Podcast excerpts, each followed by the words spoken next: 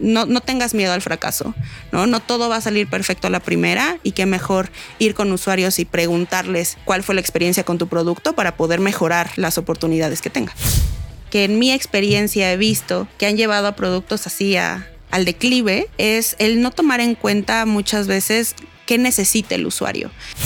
32% de, de, de, los nuevos emprendimientos mueren por la mala administración de negocio.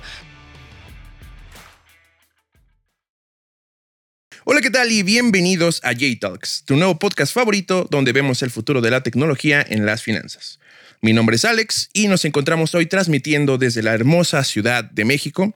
Estamos muy emocionados en este nuestro primer programa donde hablaremos de una serie de temas bastante interesantes que estoy seguro que te dará todas las herramientas necesarias para alcanzar el éxito en tu negocio. Esto es J-Talks, comenzamos. Bienvenido al único lugar donde encontrarás las tendencias tecnológicas, retos y tips en las finanzas y la gestión empresarial. Todo en un mismo lugar. J-Talks, un podcast de JDU. Y ya estamos de vuelta en el estudio y muy emocionados de estar aquí con ustedes en esta primera emisión llena de sorpresas, contenido increíble y lo mejor de todo, ustedes, nuestro querido público. El tema de este episodio y de lo que estaremos hablando a lo largo del programa es acerca de factores de fracaso y éxito de las pymes de México, por lo que tenemos invitados especiales para hablar del tema, noticias y muchos, pero muchos J-datos. Antes de llamar a nuestra primera invitada, arranquemos con nuestra primera sección a la cual nos gusta llamar La Vuelta a la FinTech en 60 segundos.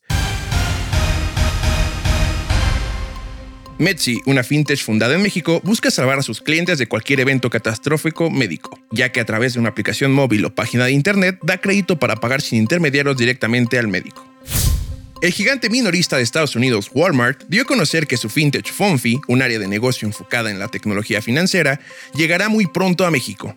La empresa aseguró que Fonfi registró un volumen total superior a los 830 mil millones de dólares en dicho periodo de tiempo.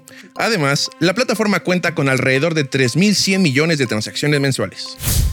La fintech californiana Paystand, dedicada a hacer más fáciles los pagos entre empresas, anunció la adquisición de la startup mexicana Jado. Con la compra, Paystand afirma haber alcanzado una valoración total de los mil millones de dólares, es decir, sobre el umbral para ser considerada unicornio aunque no reveló su evaluación exacta. Y estas fueron las noticias de la semana en la vuelta a la fintech en 60 segundos.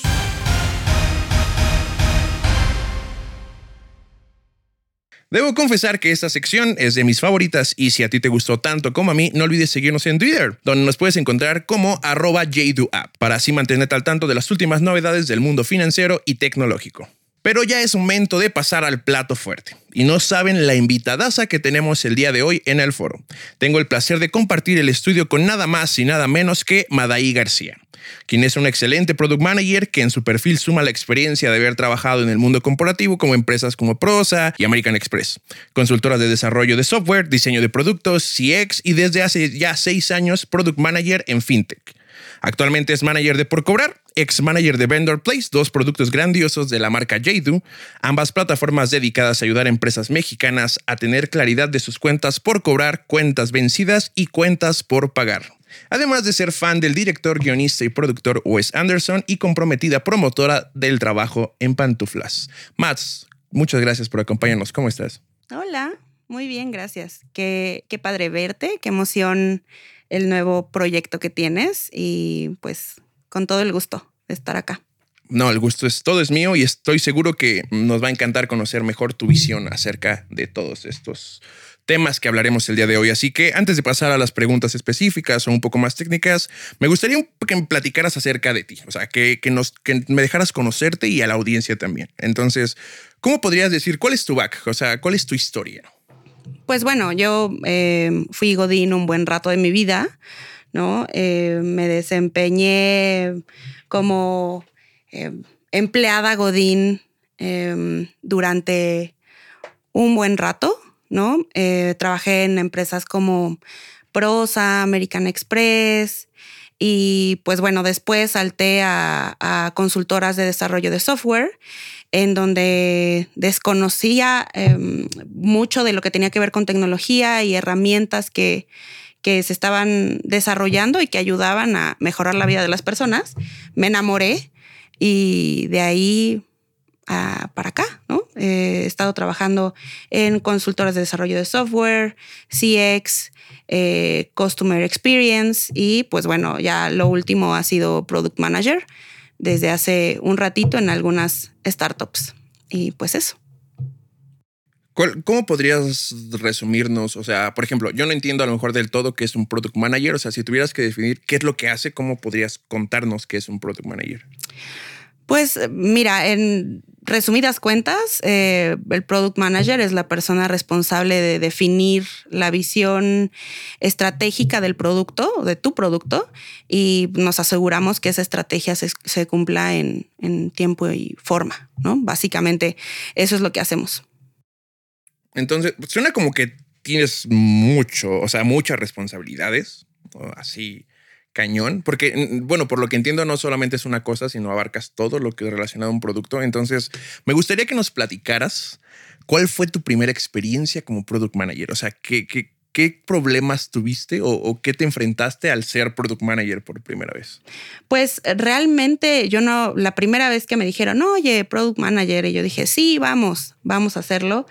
Eh, yo no había dimensionado realmente que eras justo responsable de toda una estrategia y todo lo que va detrás de un producto digital, ¿no? Em, no, no había no, no, lo dimensioné en ese momento y conforme fui creciendo en el rol me di cuenta que eres responsable del revenue de ese producto, de los usuarios que usan ese producto, de la felicidad o, que los usuarios puedan lograr sus objetivos con ese producto, em, eres responsable. ¿No? Eres completo responsable y tú tienes que impulsar al equipo de, diseño, tienes que impulsar, darle dirección al equipo de diseño de interfaces, al equipo de, experiencia.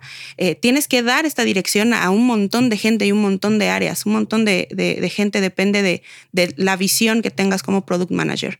Entonces, la primera vez que lo hice, justo no, alcancé a dimensionar el tamaño de la responsabilidad que tenía, y, para ser bien honesta, en esa primera startup en la que trabajé como product manager, eh, teníamos mucho miedo al fracaso, no solo yo, todo el equipo tenía un montón de miedo al fracaso y nos tardamos mucho en sacar nuestro producto.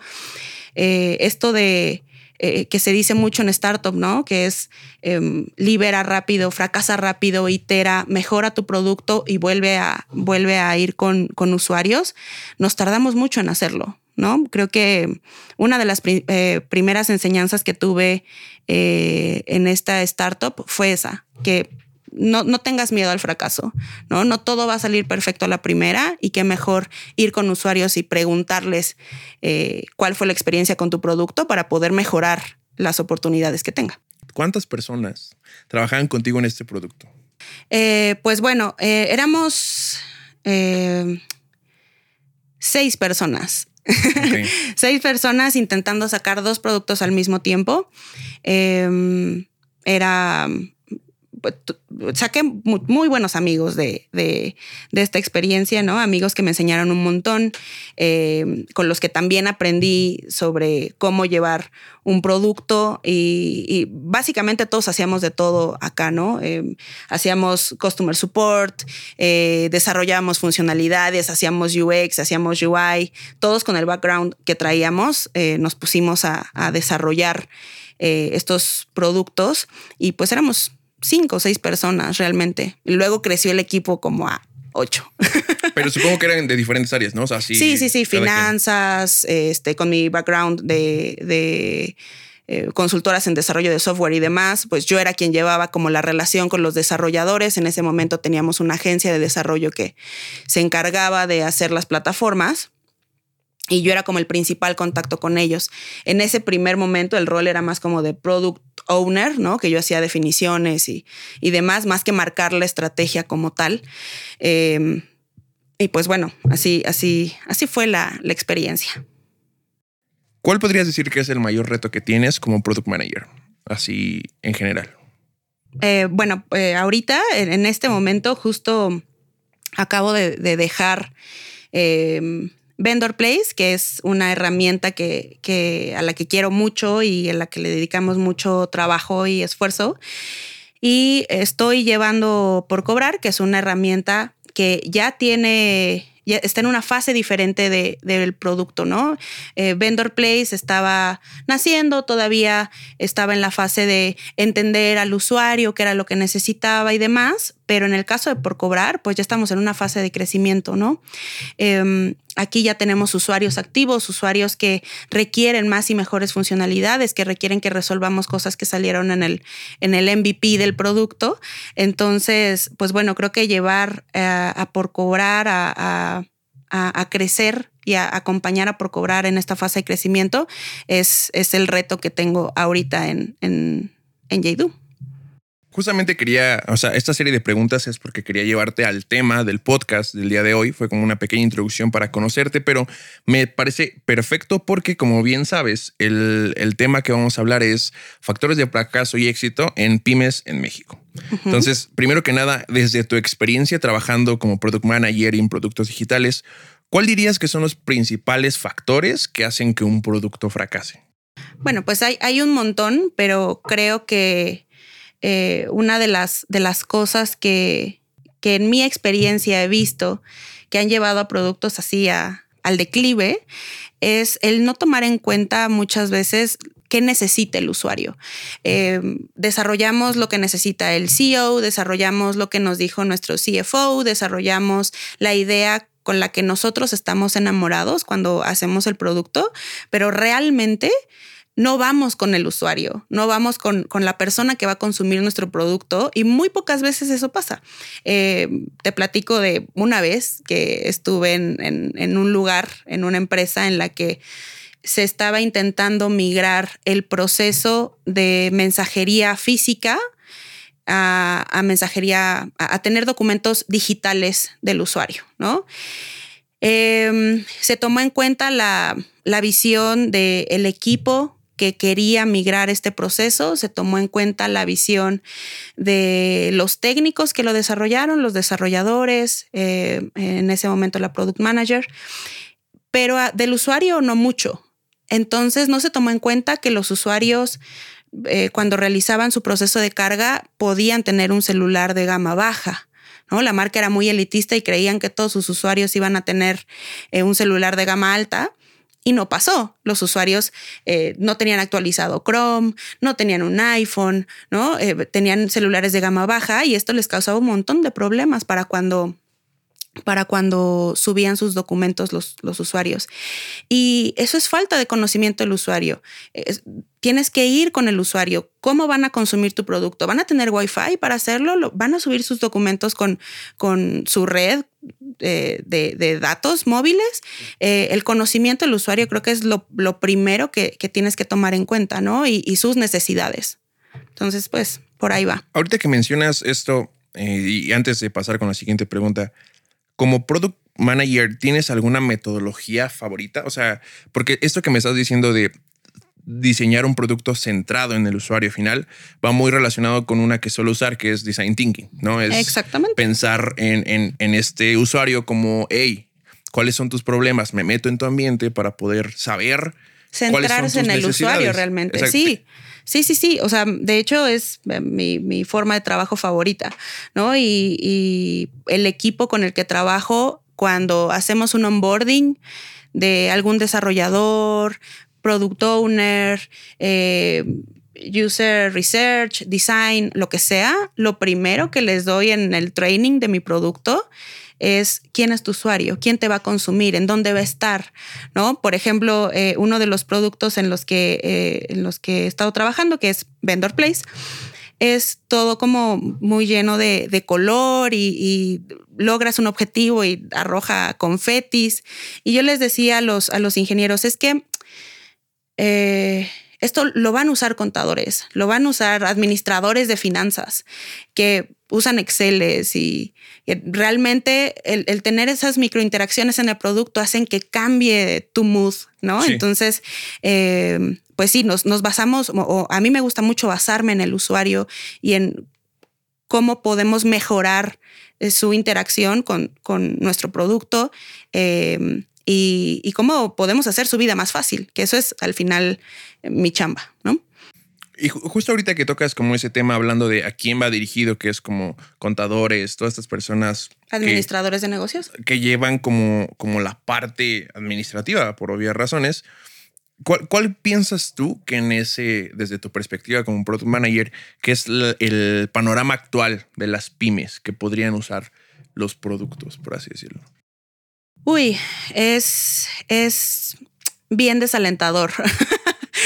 para ser honesta, em, en, datos del, del, INE, si te metes un poquito a, investigar, em, el 80% no llegan a los dos años de vida, fracasan y, desaparecen, más que, más que fracasar, mueren eh, antes de los dos años de vida.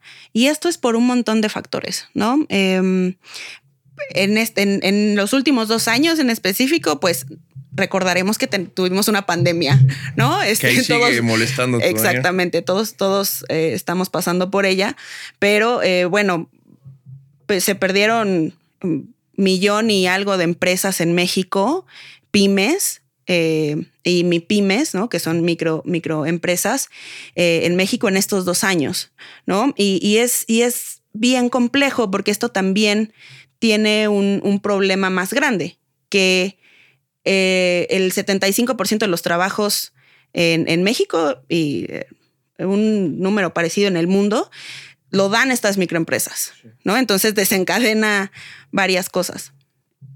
Eh, pues bueno, el, panorama es un poquito desalentador, ¿no? O sea, solo un 5% de las empresas que nacen logran llegar al umbral después de los cinco años y muchas de esas empresas están batallando en esta parte del flujo de efectivo, ¿no? No tienen capital de trabajo. Entonces, eh, creo que es un, es un problema bien interesante de ayudar a resolver eh, el, que tenemos.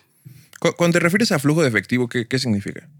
Pues estamos hablando de eh, cierta sanidad que debe haber entre tus cuentas por cobrar y tus cuentas por pagar, ¿no? Este, hay muchas maneras de intentar tener más flujo efectivo, ¿no? Que es subiendo el, costo de tus productos, tu ticket promedio, eh, vendiéndole más a, los usuarios que ya tienes, ¿no? Expandir el uso del producto. Este, otra es eficientar el proceso de, cobranza, ¿no? Em, muchas empresas tienen este problema de, eh, y, en, entrevistas con usuarios no lo, no lo, han dicho, a mí me cobran, empresas grandes, ¿no? Nos, dicen, a mí me cobran y para encontrar esa factura es un problemón. Entonces, yo lo pago a ojos cerrados. Si tú me dices que, que te debo 10 mil pesos, pues te los voy a pagar, porque una factura de 10 mil pesos no, no me representa tanto. Pero puede ser también que le estés pagando doble. ¿No? Que se le haya perdido ese, ese comprobante de pago al administrador y que te esté pidiendo otra vez ese pago.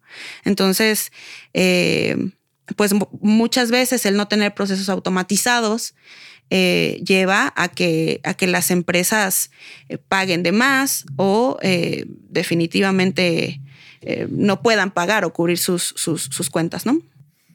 ¿Cuál crees tú, o sea, con todo este contexto que acabas de plantear, Supongo que hay muchas razones, pero ¿influye esta parte de la mala administración dentro del fracaso de una, de una pyme?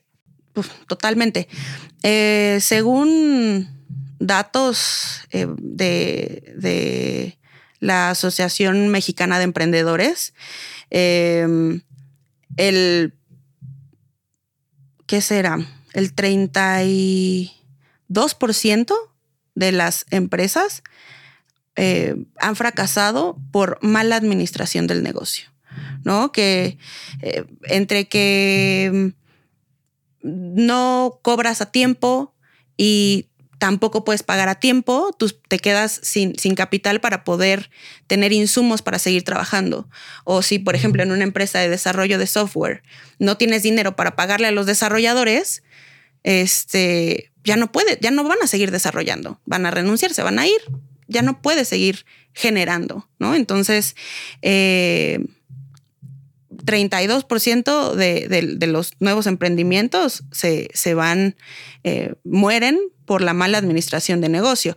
34% falta de conocimiento en el mercado, ¿no? Lo que te decía, de no conoces al usuario, te aventaste a, abrir una empresa o, a crear un producto del que realmente no, no tenías tanto conocimiento y no estudiaste demasiado a ese mercado al que, al que ibas. Este, estas son las, las mayores razones, ¿no? Eh, 23% falta de capital de trabajo, que era lo que, lo que ya te decía, ¿no? Entonces, tiene mucho que ver, tiene todo que ver.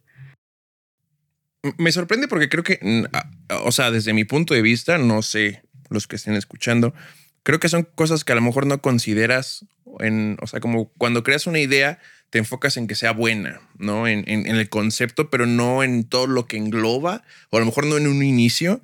Entonces, siento que son como olvidadas esas, esos puntos a tomar en cuenta antes de desarrollar ciertos productos o ideas. Sí. Entonces, en esta parte de los olvidos, ¿qué, ¿qué puntos crees tú que serían como los claves que muchas veces no se toman en cuenta en la parte de la gestión empresarial? Pues bueno, creo que eh, muchas empresas no tienen procesos administrativos, ¿no? Eh, no tienen métricas claras, no tienen un, un, objetivo claro de voy a ser rentable en este punto, voy a, voy a, eh, con tantos usuarios o con tantos paquetes que venda de lentes, eh, puedo, puedo llegar a ser rentable y a mantener mi operación. Y eh, creo que algo bien importante es tomar en cuenta métricas eh, de, éxito, ¿no? ¿Cuál, ¿Cómo es que vas a, medir el éxito de, ese producto o servicio que estás lanzando?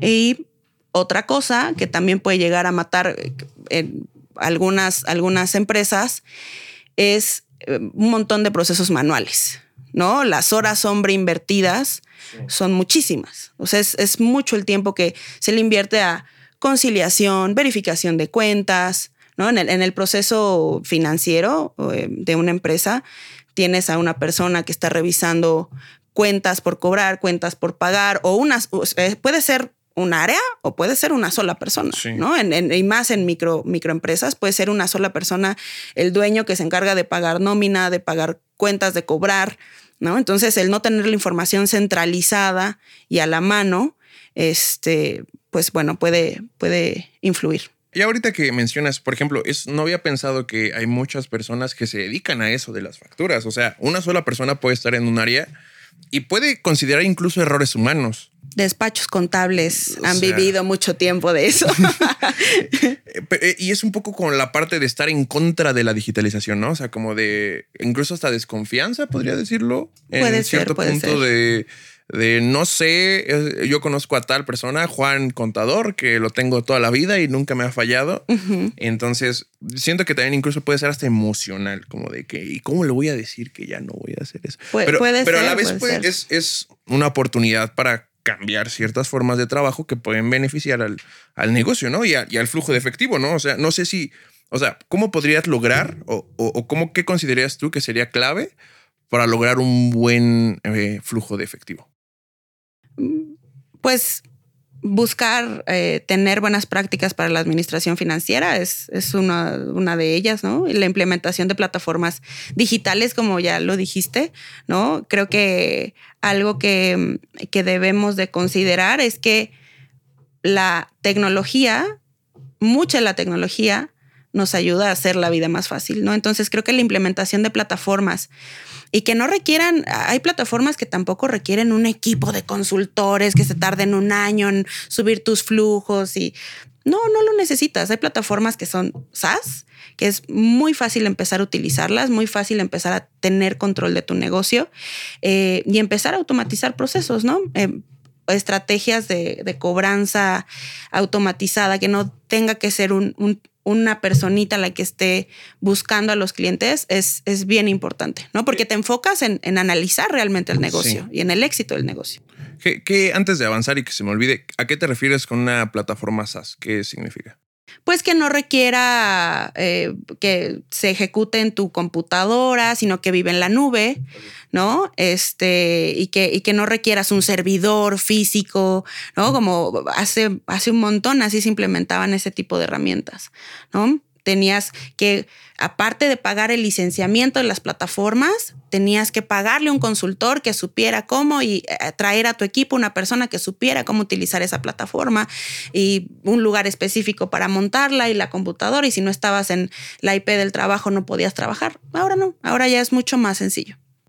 Entonces, lo, bueno, eso, esa historia no me la sabía. Lo que decías es que antes era como un lugar físico que tenías que trabajar casi casi ahí, a pesar de ser digital. Sí, sí, sí. O sea, de que tu computadora te estaba ahí en la chamba y no, no podías salir para, para hacer tu trabajo. Sí, sí. Siento que a veces como que estamos tan acostumbrados ahorita que la pandemia ayudó mucho a que todo ya es tan inmediato que como que se te olvida que antes no era tan fácil. Un montón de empresas se digitalizaron a raíz de la pandemia, ¿no? Un montón de industrias tuvieron que cambiar su manera de gestionar cuentas, tuvieron que cambiar su manera de gestionar personas, ¿no? Hoy en día también hay muchas herramientas que, que te ayudan a, a, modificar eh, el cómo es el trato con los empleados, con, las personas que estás trayendo a, tu empresa, ¿no? Por ejemplo, en, recursos humanos hay, hay, un montón de herramientas que ya te ayudan a gestionar esto de mejor manera. Y, de eso se trata. O sea, la tecnología está ahí para que, para hacer la vida más, más, más simple. Entonces, por lo que me dices, creo que algunos de los factores que llevan al fracaso de cualquier tipo de pyme sería la falta de experiencia, la falta de, no sé, planeación incluso la falta de supervisión, ¿no? De lo que decíamos del personal. Creo que es momento de, que nos platiques un poco acerca de cómo trabaja Jadu, porque creo que es el punto también de dar a conocer estas herramientas que está brindando Jadu eh, a nivel empresa para poder ayudar en esta parte de la falta de experiencia, supervisión, este, administración. ¿Cómo, podrías platicarnos acerca de, de dónde entra Jadu en esto?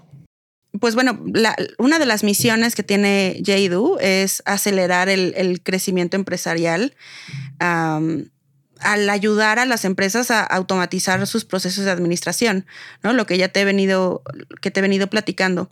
Eh, administración, contabilidad eh, de, las empresas, desde micro, pequeñas, medianas hasta grandes empresas. Em, ayudamos a, la automatización de, de estos procesos. Em, tenemos herramientas específicas en JDU para, para cada uno de, los problemas que vemos, ¿no? En Por Cobrar, que es la herramienta que, te platicaba que, yo ya llevo, la plataforma que llevo. Em, ayudamos a las empresas a, digitalizar procesos de cobranza, ¿no? Hacer recordatorios automáticos, hacer contratos, ¿no? En los que ya no tiene que haber una persona haciendo una factura cada mes por 250 mil pesos, sino que estas, em, estos contratos ya se hacen en automático, ¿no? Solo lo creas una vez y en automático em, se hace, se crea la factura, se crea eh, una cuenta por cobrar y los recordatorios también son, son automáticos, ¿no?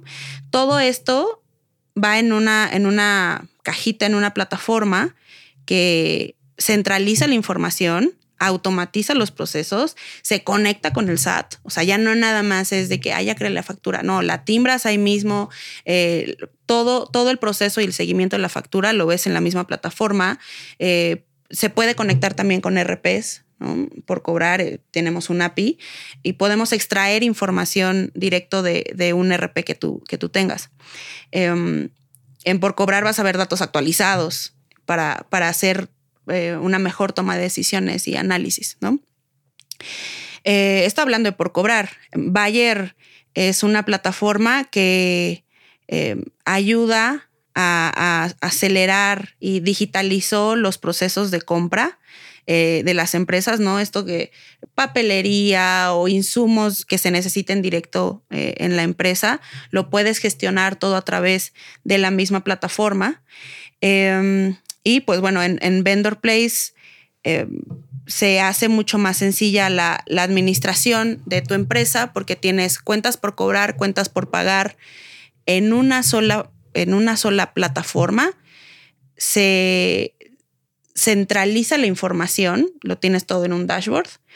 Puedes facturar también desde esta misma plataforma. Puedes pagar con tu tarjeta de crédito a proveedores y financiar cuentas que, tengas ahí, ¿no? Cualquier factura que tú tengas, la puedes pagar con tu tarjeta de crédito a través de la plataforma, tarjeta de crédito empresarial, ¿no? Em, y también puedes proveer de esta misma forma de pago a tus, a tus clientes. Se crean links de cobro eh, con una cuenta por cobrar, se crean links de cobro, se mandan por correo y tu cliente puede pagar con su tarjeta de crédito empresarial también dentro de la misma plataforma.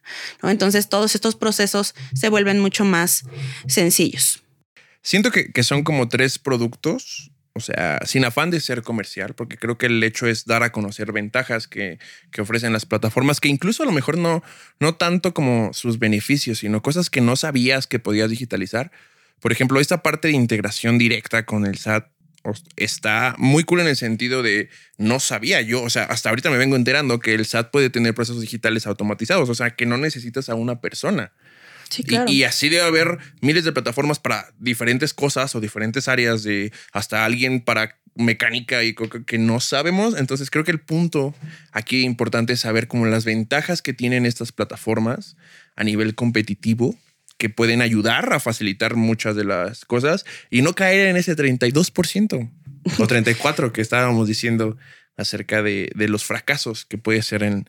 Por la mala administración. Exactamente, que, que creo que sí lo tenemos en algún punto como pensado, incluso hasta en vida personal, ¿sabes? O sea, la mala administración de finanzas a nivel personal podría afectar tu vida, X cosa, ¿no? O sea, sí lo tenemos pensado, pero creo que muy por encima, no, no, no realmente a profundo y sobre todo en una pyme o en una empresa que se dedica a, que depende de la administración de su dinero, que que yo recuerdo muy claramente que cuando yo vendía dulces en la primaria, era, era un proceso en el que tú pensabas que todo lo que vendías en un día era tu ganancia. Y dices, no, tengo que comprar más porque si no ya no tengo, ¿no? O sea, desde ese pequeño detallito de saber qué, qué gastos son, qué, cuál es tu ganancia, cuál es tu margen de inversión, toda esta parte de conceptos administrativos que pueden afectar en una, empresa, en un pyme, lo que sea, eh, no lo pensamos hasta que te ves ya dentro de que, ¿a poco eso también se hace? No, y de hecho, o sea, ahora que, tocas ese tema de, los recursos, eh, durante los primeros tres años, el 90% de las empresas, de los nuevos emprendimientos, de los nacimientos de empresas, son recursos propios. O sea, estás, eh, estás quemando tus recursos para poder hacer que tu empresa eh, avance los primeros tres años. Los primeros tres años son tus recursos. Muchísimo tiempo. ¿no? Entonces, pueden ser recursos eh, propios, pueden ser recursos de familiares o amigos, em, crédito bancario tradicional, que ese es un 11% más o menos de las empresas que antes de los primeros tres años tienen eh, de dónde sacan, cuál es su fuente de financiamiento, em, eh, son estos créditos bancarios tradicionales que tienen unas tasas de interés altísimas, ¿no? Pero la mayor parte de los recursos viene de ti, son, son recursos propios. Entonces, eh, ojo ahí. Como, bueno, ya para ir cerrando un poquito este tema y, ir despidiéndonos, ¿cuál, ¿cuál dirías que sería uno de tus consejos finales? Como el resumen de todo esto que platicamos y que tocamos varios temas. ¿Cuál sería tu consejo final? Em, pues bueno, sobre, sobre emprendimiento, no me gustaría que, se lleven como, que se queden con un sabor de boca de, ay, mejor ya no quiero emprender, ¿no? Siempre es bueno emprender, pero em, tomados de la mano de estos procesos, corridas financieras, eh, herramientas que te ayuden a tener visibilidad de, de, tu administración de, la empresa, creo que es, es algo que me gustaría que se llevaran. Em, porque hay herramientas que nos ayudan a, esto, ¿no? Tú aviéntate, emprende, em, pero pues sí, con, bases, ¿no? en tu negocio. Ese sería como mi punto final. Perfecto.